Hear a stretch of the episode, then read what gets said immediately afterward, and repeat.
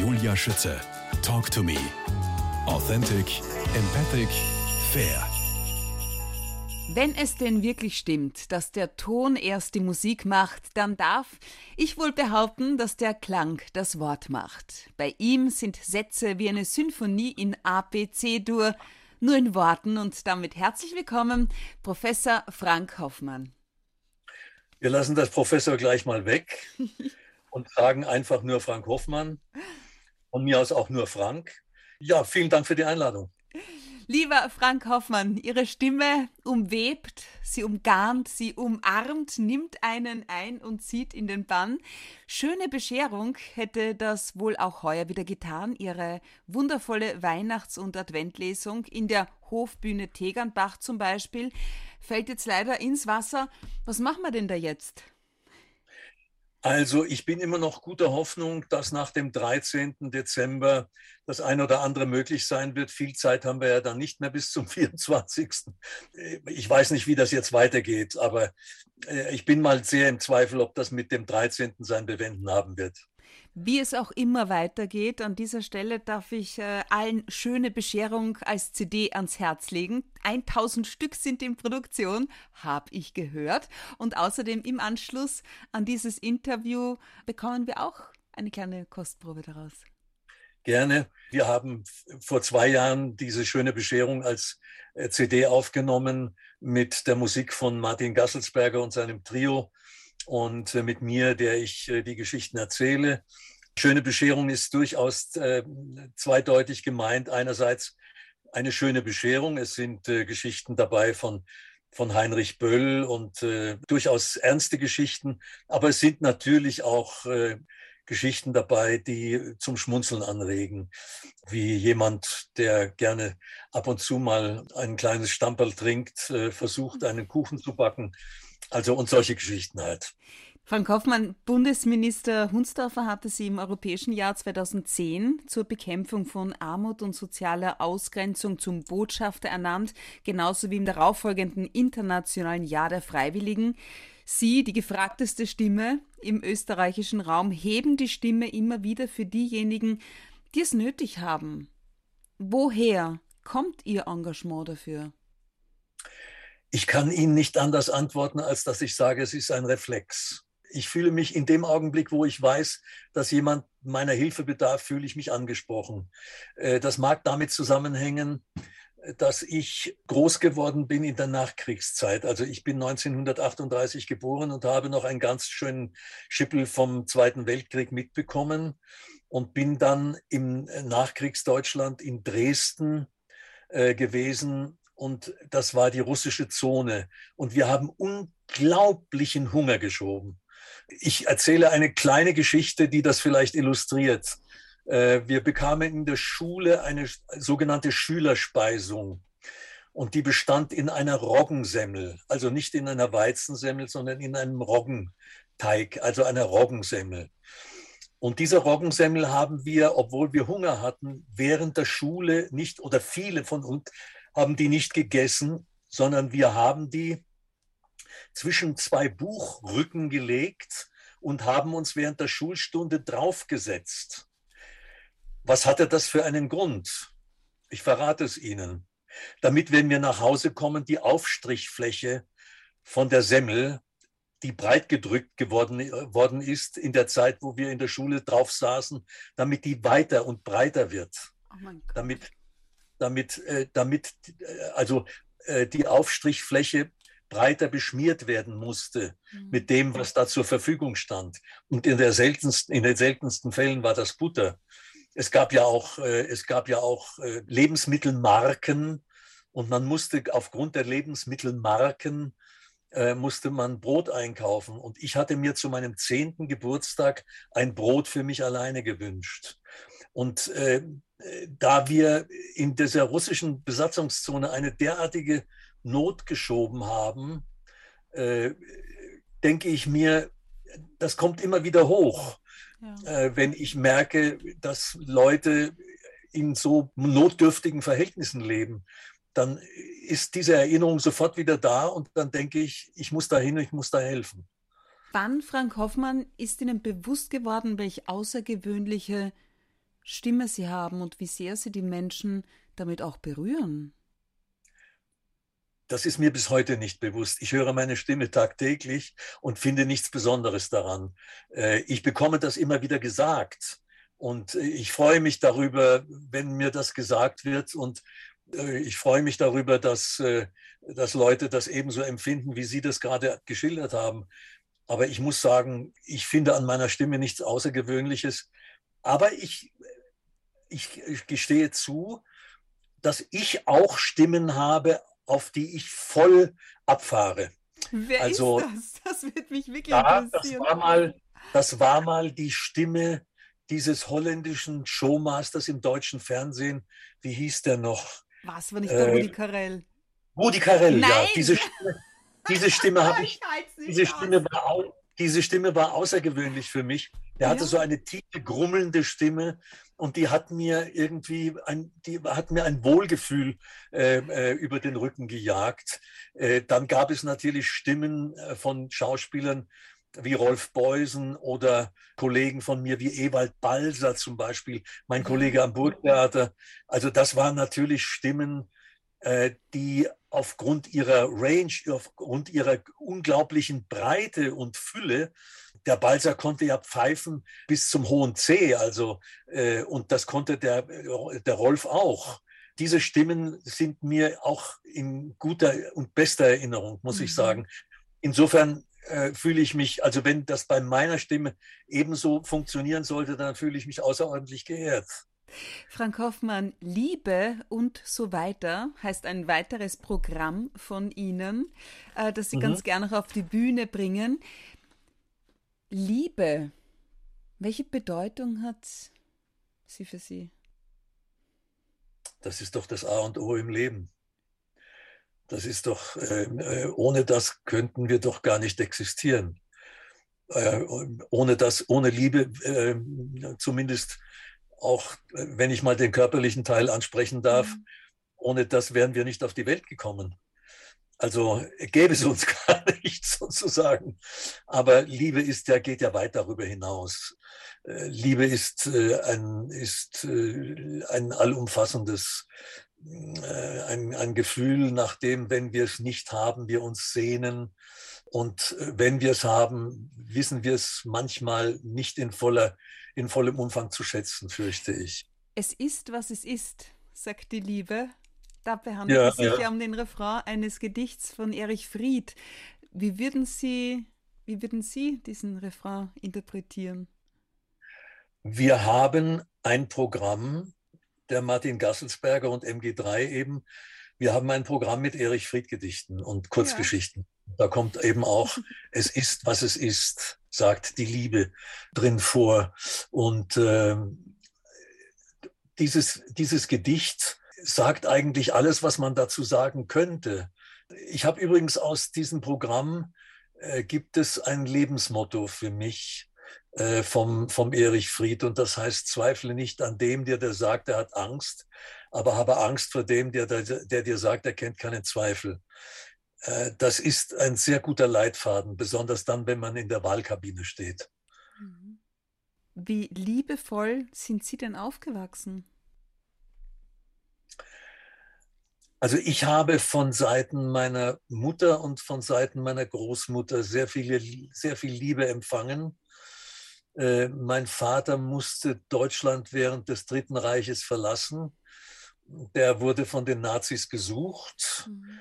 Weil er sich unbotmäßig verhalten hatte. Ich spare mir jetzt mal die Einzelheiten und hat, äh, hat den Krieg in Malmö in Schweden äh, überlebt und ist nach dem Krieg wieder zurückgekommen und hat uns gesucht. Aber wir wurden während des Krieges äh, aus Radebeul, das verhält sich zu Dresden etwa so wie Mödling zu Wien.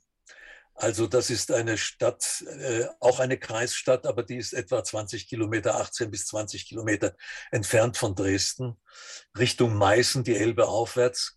Und äh, dort haben wir ursprünglich gewohnt. Und wir wurden aber zwangseingewiesen bei einem Tierarzt in Dresden, der war ein hohes Tier bei den Nazis, also so ein Blockwart oder wie man das dann nannte, ich weiß es nicht. Mhm. Jedenfalls musste der aufpassen, ob mein Vater kommt. Und deshalb wurden wir zwangsweise in dessen Haus eingewiesen.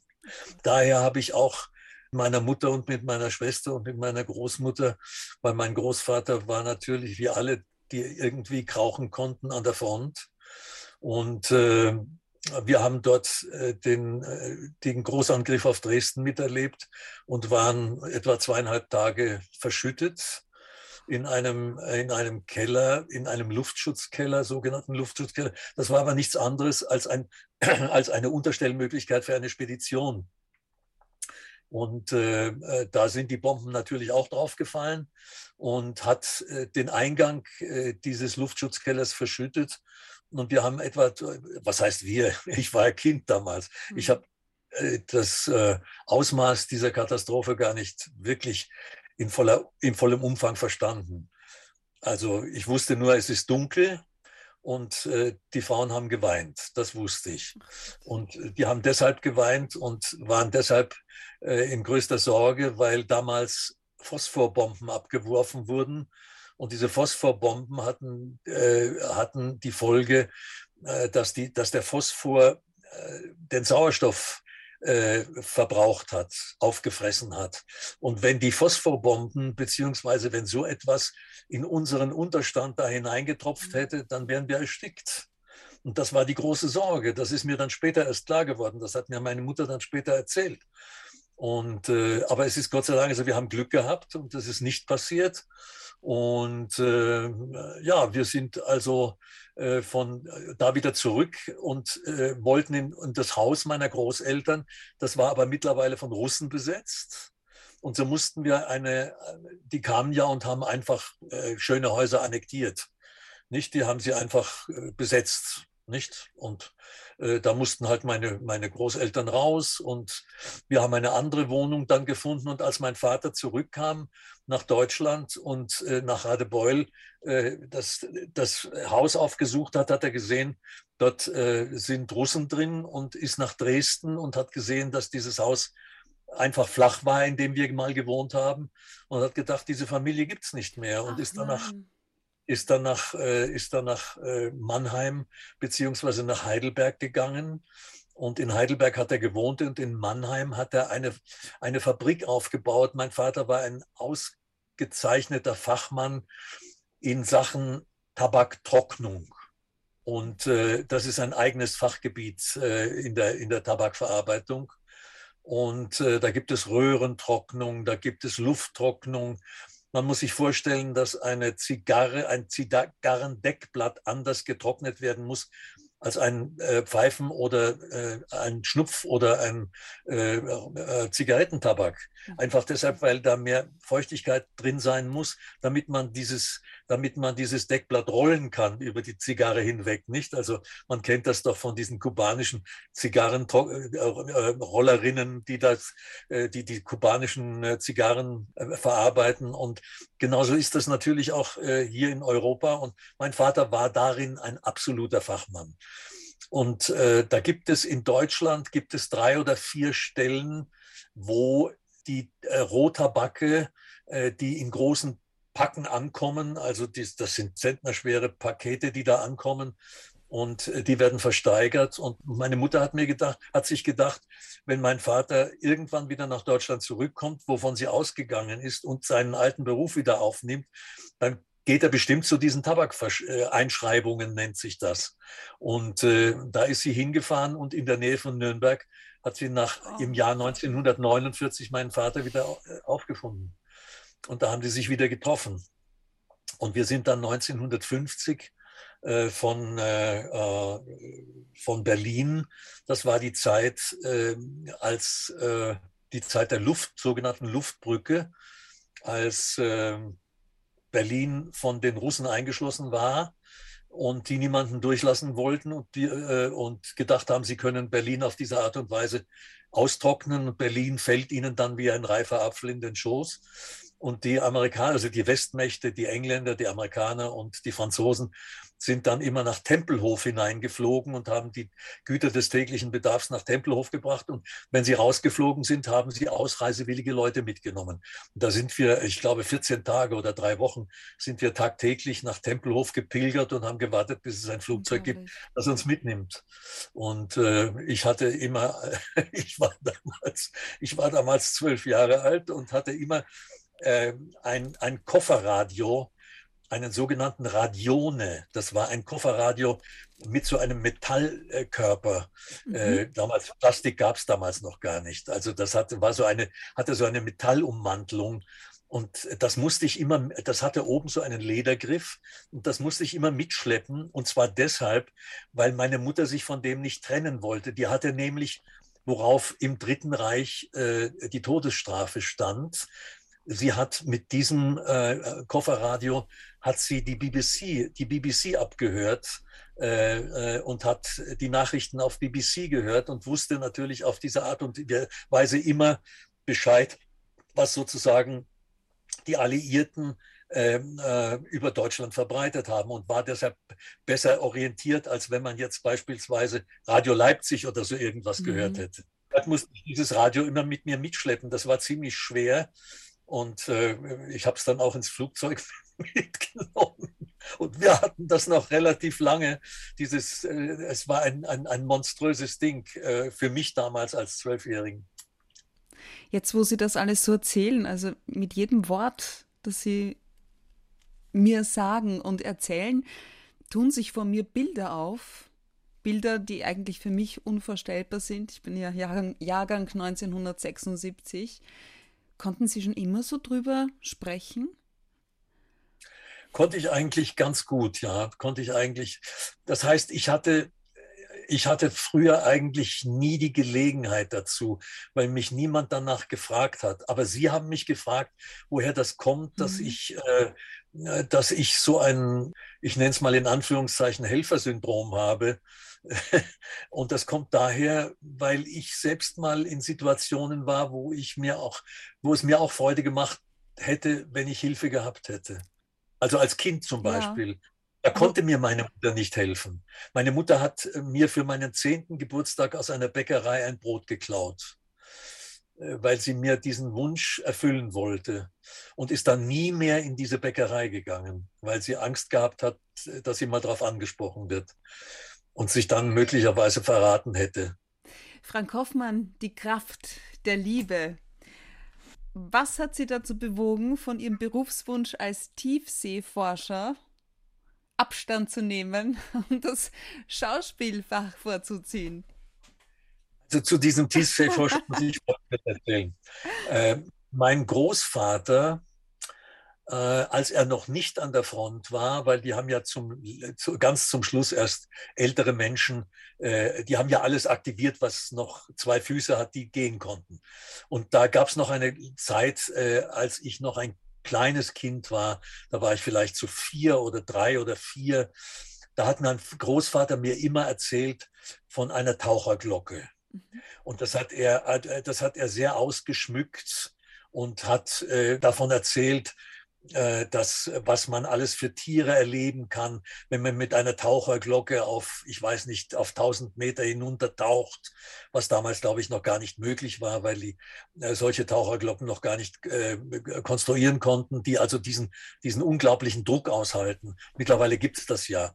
Aber er hat das also sehr anschaulich mir erzählt, was da also von Oktopussen und alles. Und ich habe mir das also wunderschön vorgestellt, äh, dass man in einen äh, Korallengarten kommt mit, mit, mit, mit Fischen und mit, mit äh, allen möglichen Tieren, mit Seeschlangen. Und das hat er mir erzählt. Und da war mein erster Berufswunsch, also jetzt nicht Schaffner oder Pilot oder was auch, sondern Tiefseeforscher. Das war natürlich sehr, sehr kindlich. Als ich 16 ähm, oder 17 war, wir hatten so eine Schwimmbadgruppe in Heidelberg. Äh, das war so eine Gruppe, äh, die im Sommer sich immer am selben Platz im Heidelberger Freibad einfand. Und darunter war auch ein Freund, äh, der dann später Architekt geworden ist und Bühnenbildner und äh, zum Beispiel für den WDR Studiodekorationen entworfen hat. Und der hat mir gesagt, du Frank, äh, auf dem Heidelberger Schloss machen die Festspiele, die spielen da, die, äh, die spielen da also Hamlet und, und äh, Shakespeare, den Sommernachtstraum, und die suchen Statisten. Da könnten wir uns doch eigentlich vorstellen. Mhm. Dann habe ich gesagt, ja, ich gehe da mit. Ja, ja, ich gehe da mit. Hm. Bin mitgegangen und die haben uns beide genommen. Und ich bekam und jetzt äh, komme ich wieder auf die Stimme zurück. Ich be bekam einen Satz. Ich durfte einen Satz, als absoluter Laie, durfte ich einen Satz sprechen. Und der ich hat gelautet wie?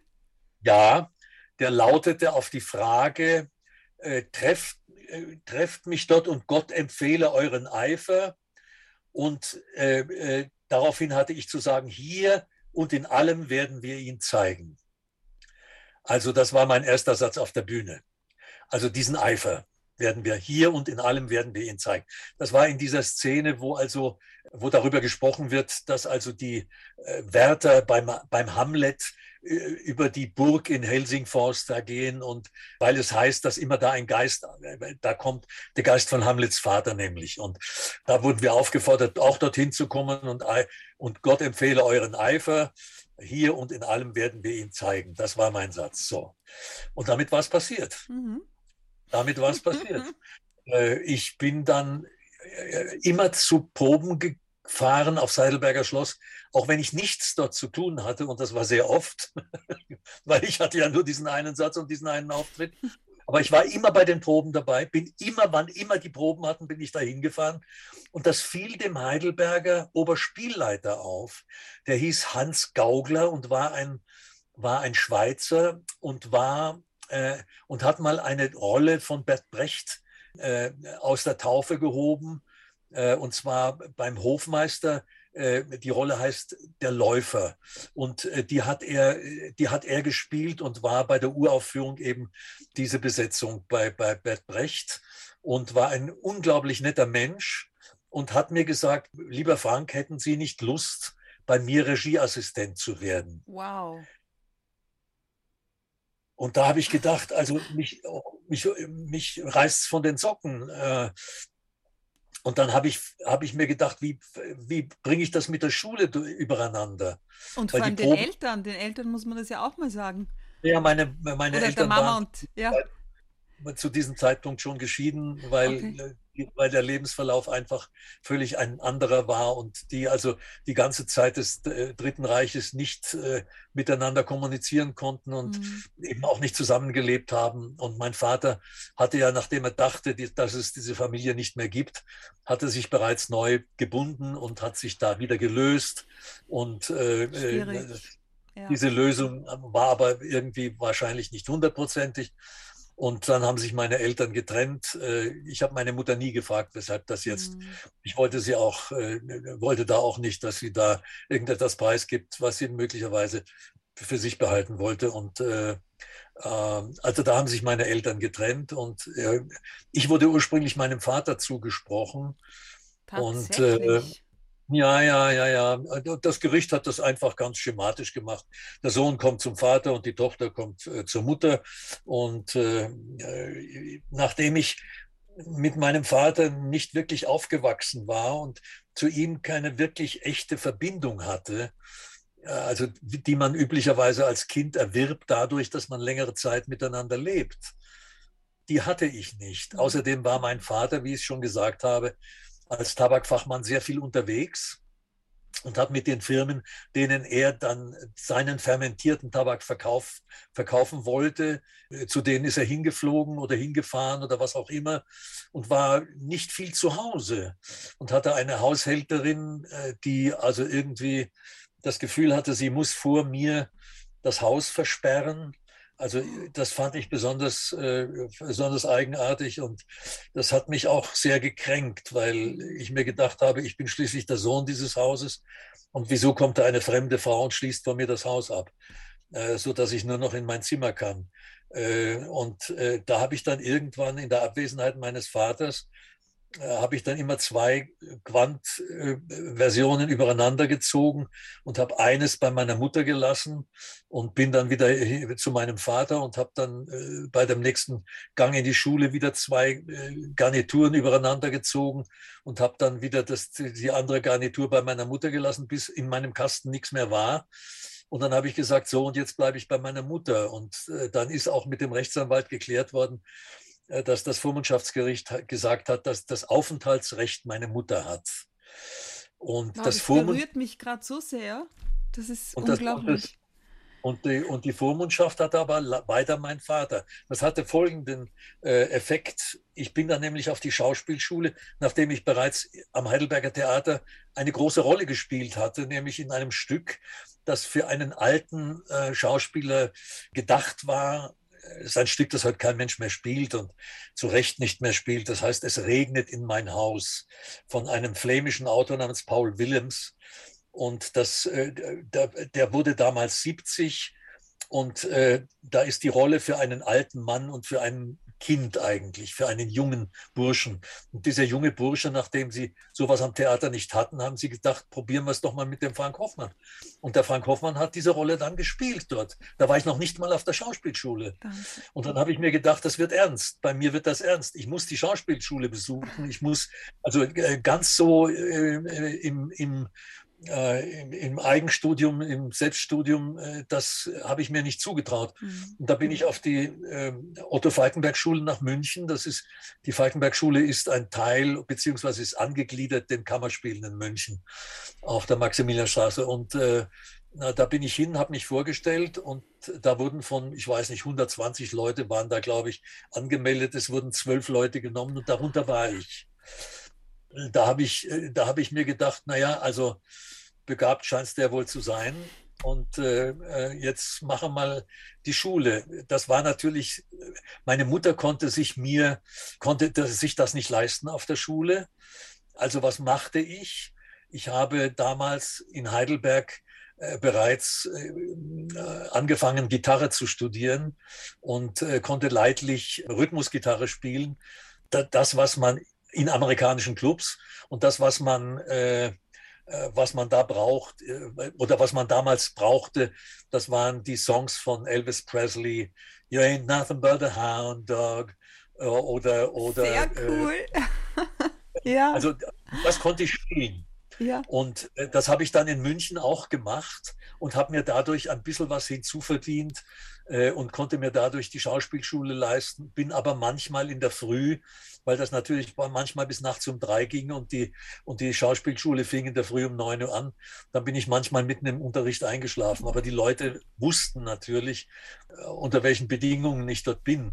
Und die haben dann also es mir nicht übel genommen, wenn ich dann auch mal gelegentlich weggebüßelt bin während des Unterrichts. Frank Hoffmann, wir sprechen in Teil 2 gleich weiter.